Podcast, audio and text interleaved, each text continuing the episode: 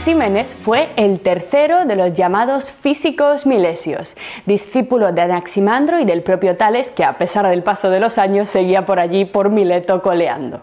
Nuestro tercer físico vivió aproximadamente entre el año 590 y el 500 antes de nuestra era y acerca de los avatares de su vida la historia tampoco nos ha dejado muchos datos fiables más allá de su ciudad natal y del hecho de que pertenecía a esta nueva tradición filosófica que estamos estudiando. El elemento más relevante de la posición física de Anaxímenes, de la filosofía de la naturaleza, teorizada por Anaxímenes, quizá, mm, no sé, nos vaya a defraudar un poquito porque nuestro filósofo propuso la necesidad de un retorno atentos a la idea de un principio material definido o determinado y este principio no es otro que el aire. ¿Cómo? Qué pena, ¿verdad? Parecía que habíamos evolucionado con Anaximandro hacia un modelo mucho más sofisticado, que habíamos dejado atrás la interpretación simplista de Tales de Mileto basada únicamente en el agua, y ahora de pronto Anaxímenes parece que da un paso hacia atrás y vuelve a lo mismo, elementos comunes. Sin duda una verdadera decepción, porque esto parece a todas luces, si nos fijamos, una auténtica involución y sin embargo, en filosofía nada es lo que parece. Anaxímenes fue un autor extremadamente inteligente, un filósofo muy sagaz al proponer este retorno, ya que hizo algo extremadamente importante para la historia de la física. Lo que ocurrió fue lo siguiente. Anaxímenes se dio cuenta de que la aceptación del apeiron como el fondo material de la realidad implicaba un peligro gravísimo para la filosofía de la naturaleza, para la física que estaban haciendo en aquellos momentos, un peligro enorme que si no se atajaba a tiempo habría contagiado todo el nuevo pensamiento físico, abocándolo directamente al fracaso. Eh, parece un poco raro y quizá bastante dramático, pero vamos a verlo con detalle. Nos muestran Axímenes, nos dice que si nosotros aceptamos que el fondo primordial de la realidad, la estructura íntima material de la naturaleza, es una sustancia indeterminada, una sustancia apeiron, entonces estaremos aceptando al mismo tiempo, atentos, que la realidad se sustenta sobre algo que nosotros no podemos conocer. ¿Cómo?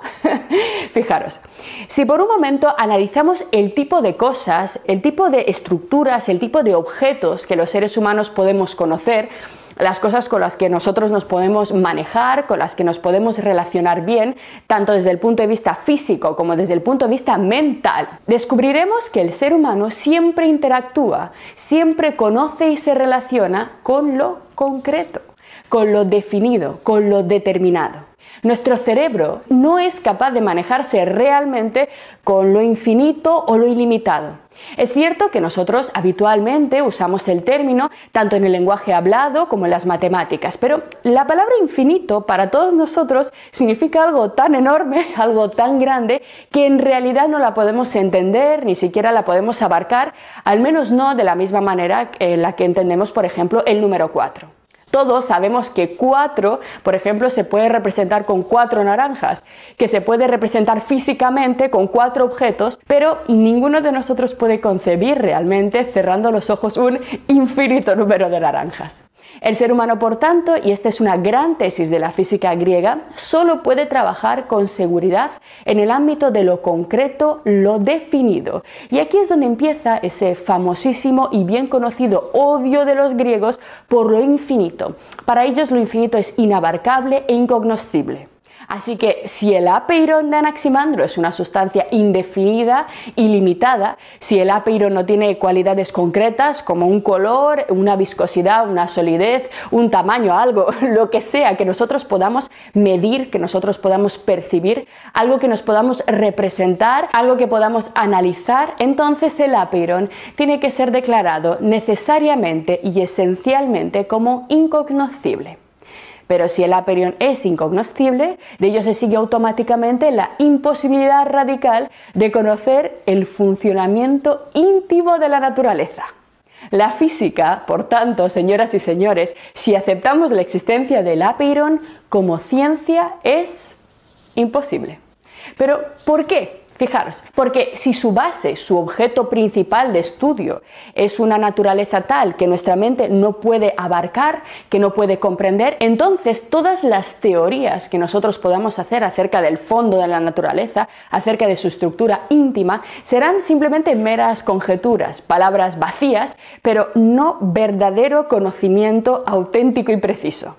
Si el Aperon es verdaderamente lo que se esconde tras la arquitectura de lo natural, entonces jamás, jamás de los jamases podremos conocer lo que sostiene y lo que configura la física. Y si ello es así, la física no es una ciencia, simplemente es una ciencia ridícula, pura poesía, pura casi mitología, que en realidad no sabe absolutamente nada del mundo porque no puede conocerlo. Algo, una idea completamente terrible, ¿verdad? Solo una gran mente como la de Anaxímenes pudo ver tan rápido la aparición de esta fisura, de esta fractura tan importante en el nuevo pensamiento filosófico físico-filosófico que se estaba fraguando en Grecia. De ahí, por tanto, que para poder seguir avanzando en la física, para poder mantener de algún modo la esperanza en esta ciencia, en esta disciplina, tendremos que apostar, tenemos que decantarnos necesariamente por la cognoscibilidad del elemento primario que lo sostiene todo. Es decir, Anaxímenes nos muestra que si queremos seguir haciendo física, tenemos que olvidar esa sugerente propuesta del Apeiron, que realmente era muy interesante, seguro que os ha gustado. Sin embargo, tenemos que dejarla atrás y elegir un elemento determinado, un elemento definido, limitado, es decir, un elemento físico que tenga propiedades y cualidades que sean captables por la mente y por los sentidos del ser humano. Necesitamos, por tanto, un nuevo elemento físico y además un elemento mejor que el agua, que sea más eficaz que el agua para explicar la mecánica de la natural. Y este elemento, como veremos enseguida con la lectura de nuestros textos, fue, como os acabo de decir, el aire.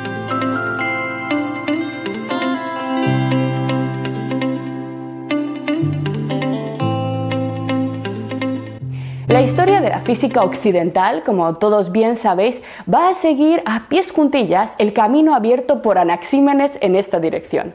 Va a albergar siempre nuestra ciencia física en su corazón esa convicción de que la naturaleza en realidad se puede conocer. ¿Por qué? Porque las propiedades naturales son cognoscibles por la mente del hombre. Están de alguna forma hechas a la medida de nuestra mente. Pero si lo pensáis bien, en realidad esta es solo una forma de ver las cosas. Una apuesta que hicieron los griegos basada además en un optimismo antropológico muy muy importante. Se trata de una visión muy positiva de las capacidades del ser humano que no rigió en todas las épocas de la historia de la humanidad. Por ejemplo, esta actitud de creer que nosotros estamos hechos para entender la naturaleza y que la naturaleza tiene unas estructuras que nosotros podemos comprender fue una actitud abandonada en la Edad Media, tiempo en el cual reinó un profundo pesimismo epistemológico contrario a la actitud de los griegos. La obra de Dios para los medievales no era captable por la mente humana. El mundo no había sido hecho para que el ser humano lo entendiera y por tanto ni siquiera era tarea del hombre hacer ciencia. El hombre no podía hacer ciencia porque no podía comprender esas cualidades inefables, esas propiedades con las que Dios había articulado el mundo y por tanto literalmente dedicarse a hacer ciencia como la física era una pérdida de tiempo. A lo que debía dedicarse el ser humano es a purificar sus pecados. De ahí, esta es otra explicación, de por qué durante la Edad Media no se desarrollaron los estudios físicos. Hay, por tanto, históricos momentos clave para entender nuestra cultura, puntos de inflexión muy importantes en los cuales la humanidad se ha decantado por un camino y ha abandonado otro. Y este, el de Anaxímenes, es uno de los puntos de inflexión más importantes para el desarrollo de la física. Todas las ciencias, en la medida en que se creen capaces de conocer su objeto de estudio, en la medida en que creen que los científicos que se dedican a ellas pueden conocer algo acerca del mundo, son en gran medida herederas de Anaxímenes. Así, si os fijáis, lo interesante de estudiar a los presocráticos es el poder de contemplar estos nodos, estos puntos de las encrucijadas de nuestra mentalidad, de nuestra historia intelectual y ver cuándo se produjeron y cuándo se tomaron decisiones tan importantes acerca de nuestra cosmovisión occidental que de algún modo hoy en día todos damos como por evidentes, es decir, mm, por naturales. No, no comprendemos que muchas de las ideas que a nosotros nos parecen ideas comunes en realidad son herencias de apuestas determinadas que se dieron en un momento muy concreto de nuestra historia. En realidad, nada de nuestra forma de ver el mundo es inocente. Desde que nacemos, nuestros mayores nos sumergen en esta herencia que quizá ellos mismos tampoco hayan explorado en detalle, pero que está siempre ahí moldeando nuestra forma de ver y estudiar el mundo. Así que en la medida en que hacemos ciencia física, todos nosotros seguimos siendo griegos y todos nosotros, en la medida en que creemos en que la ciencia pueda aprender algo del mundo, somos herederos de Anaxímenes. En este punto os invito a que nos detengamos un momento para hacer una breve reflexión contemporánea a partir de lo planteado por este interesantísimo tercer filósofo y así comprender un poco más la importancia de este gravísimo problema de la cognoscibilidad. ¿De acuerdo? Es un problema clave que no ha sido abandonado en los debates acerca de la ciencia, que hoy en día sigue como uno de los grandes temas candentes. El mundo sigue girando, los científicos siguen haciendo ciencia, por supuesto, tecnología, pero en el debate filosófico, en el debate epistemológico, sigue abierta la idea de si es posible realmente estudiar la naturaleza. Fijaros, lo que tenemos aquí aquí al lado, es una representación gráfica del increíble fenómeno que los científicos han conseguido reproducir dentro de una de las máquinas más increíbles jamás construidas por el ser humano. Este dibujo representa una colisión entre partículas producida en el interior del Gran Colisionador de Hadrones de Ginebra y detectada por su instrumento llamado Atlas. Estamos, por tanto, ante los resultados obtenidos en el más sofisticado centro de investigación física del planeta, en el que se intentan conocer exactamente las mismas cosas que querían conocer Tales y Anaxímenes, los fundamentos subatómicos de la materia si nuestros presocráticos levantaran la cabeza, seguro que se volverían locos y les encantaría poder ir a conocer lo que están haciendo los físicos en el CERN. Es decir, en realidad en Ginebra se está intentando explicar 2500 años después lo mismo que intentaban explicar nuestros presocráticos. Sin embargo, si la física cuántica está bien planteada y sobre todo si las predicciones matemáticas son correctas, ello quiere decir que la estructura íntima de la naturaleza que nosotros estamos estudiando con estas máquinas no vendría a terminar en las partículas subatómicas observadas hasta ahora, sino que ellas, a su vez, parecen no ser la unidad mínima de materia, sino de algún modo estas partículas subatómicas parecen estar hechas por estructuras aún más y más pequeñas. En los años 90 y principios del siglo XXI, una aluvión de detecciones casi ahogó a los científicos en un inmenso alud de datos. Debajo de lo que creíamos que era el límite se abría un universo salvaje y complejo de estructuras materiales cada vez más y más pequeñas. Eran tantas las nuevas partículas y tan raras y diferentes que este caos de nuevos descubrimientos al principio se le llamó el zoo de partículas, pues parecía que iba a haber tantas partículas como, yo que sé, especies de animales en un zoo. Poco a poco las cosas, sin embargo, se fueron ordenando y se descubrió que lo que parecían partículas distintas eran en verdad las mismas que simplemente se mostraban en los aceleradores de formas diferentes. Se afinaron las observaciones y se llegó a una teoría mucho más ordenada y simple conocida como modelo estándar. Bueno, mejor dicho, modelo estándar relativista de campos cuánticos, que es realmente el nombre completo de la teoría acerca de la materia que manejamos hoy en día de forma generalizada, que la comunidad científica acepta de forma generalizada. Lo que indica este nombre, este nombre completo, es que estamos ante una teoría física que combina ideas tomadas del relativismo de Einstein y que su base, sobre todo, es la cuántica que nació en los años 70. Simplificando al máximo este modelo, solo a fin de seguir con la idea de la cognoscibilidad que estamos estudiando con Anaxímenes, la materia observable, según este modelo, estaría formada por moléculas. A su vez, las moléculas estarían formadas por átomos. Hasta aquí más o menos todos llegamos. Bien, los átomos a su vez poseen una estructura en la que podemos distinguir de algún modo dos zonas, un núcleo y una periferia. En la periferia encontramos un tipo de partículas llamadas electrones, que todos conocemos, que a su vez forman parte de la familia de los leptones con carga eléctrica. Y en el núcleo están los protones y los neutrones, que a su vez forman parte ellos de la familia de los bariones. Entre los bariones hay un tipo de partículas unidas por la fuerza nuclear fuerte, que teoriza este modelo, llamados hadrones, de aquí el gran colisionador de hadrones, y los hadrones a su vez están formados por quarks. Hasta donde se sabe, hasta donde llegan nuestras máquinas hoy en día, leptones y quarks vendrían a ser las partículas elementales más pequeñas que constituyen la materia. Aún no hemos podido detectar nada por debajo de ellas. Es decir, los quarks y los leptones vendrían a ser, hoy por hoy, al menos de momento, las partículas físicas elementales últimas que componen el mundo físico. Algo así como el trozo más pequeño de algo, de algo sólido, de algo que podemos llamar realmente naturaleza.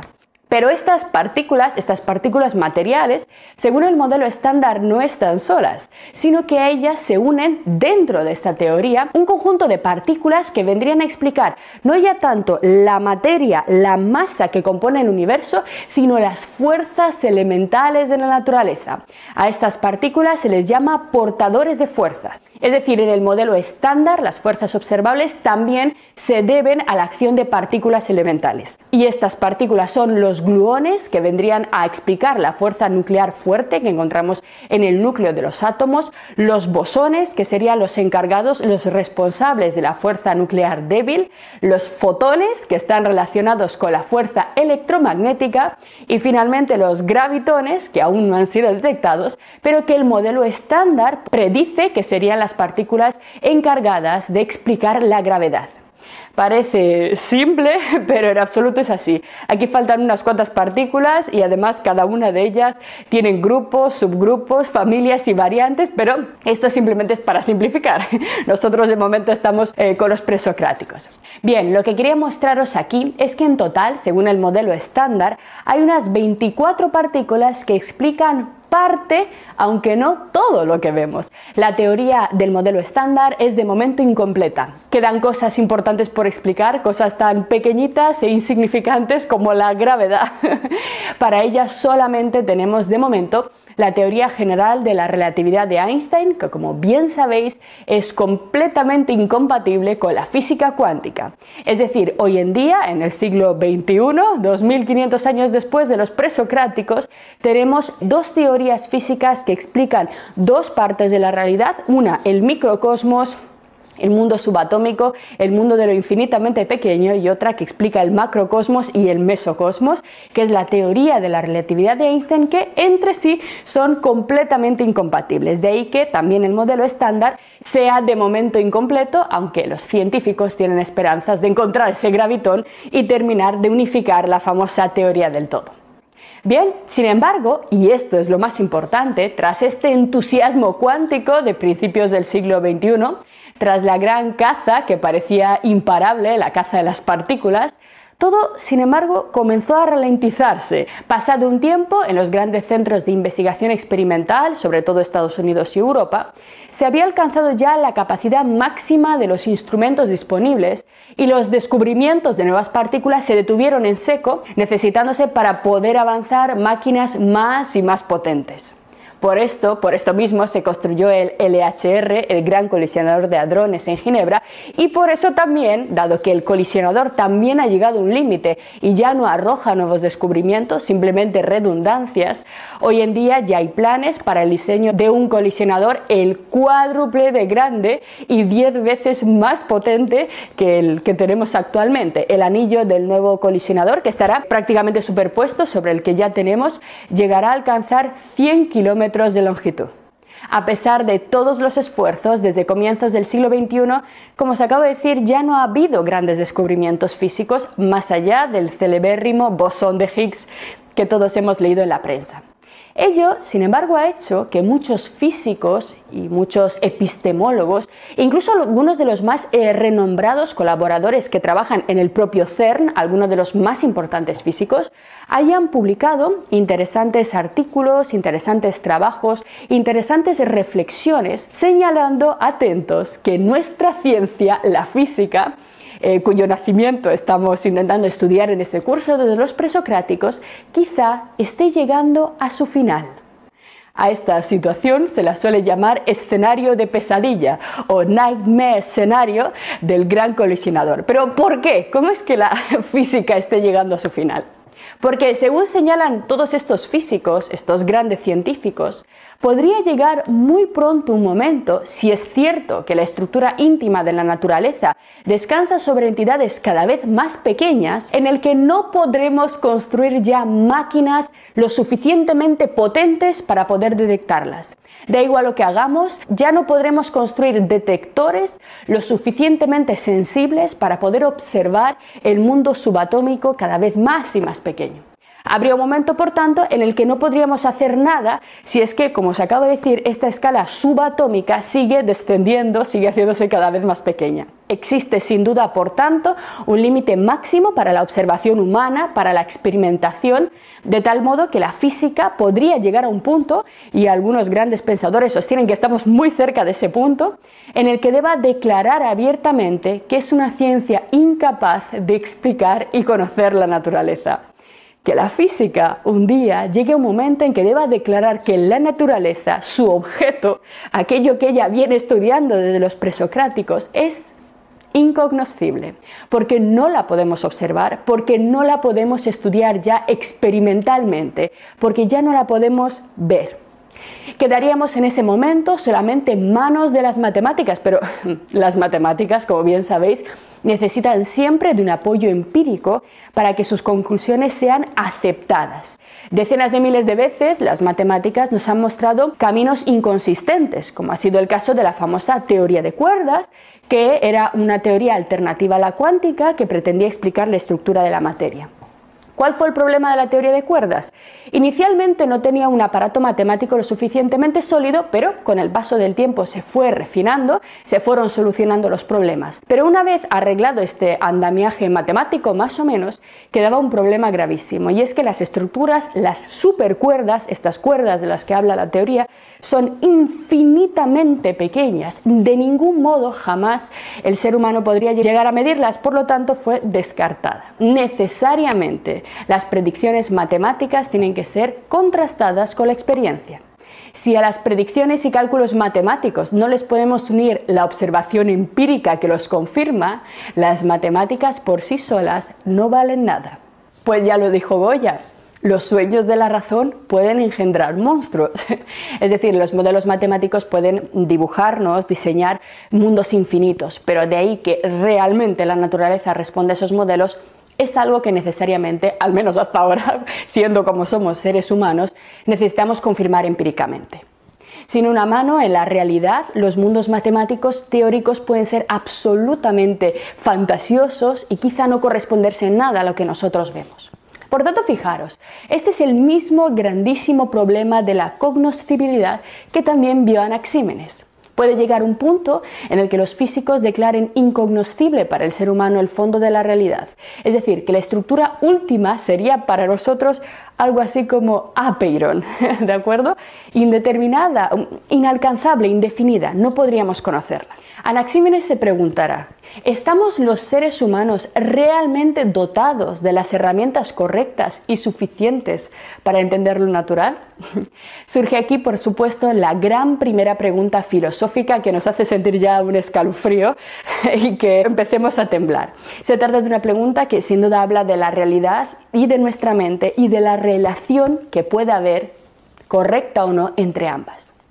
Curiosamente, acabamos de iniciar la construcción de una ciencia, acabamos de conocer los principios de la física que pretendía eh, describir el mundo natural y ya a los cinco minutos con estos filósofos locos ya aparece la pregunta, ¿y si la naturaleza no se puede conocer?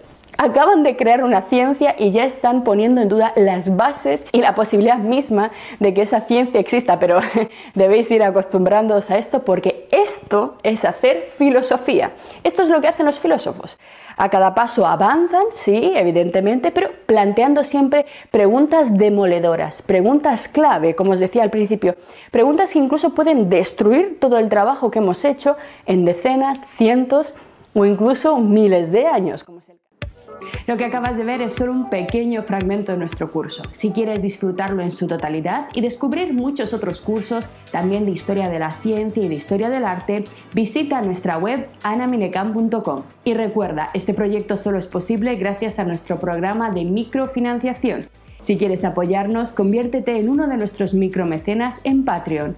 Desde solo un euro al mes nos ayudarás activamente a seguir difundiendo la cultura. Gracias.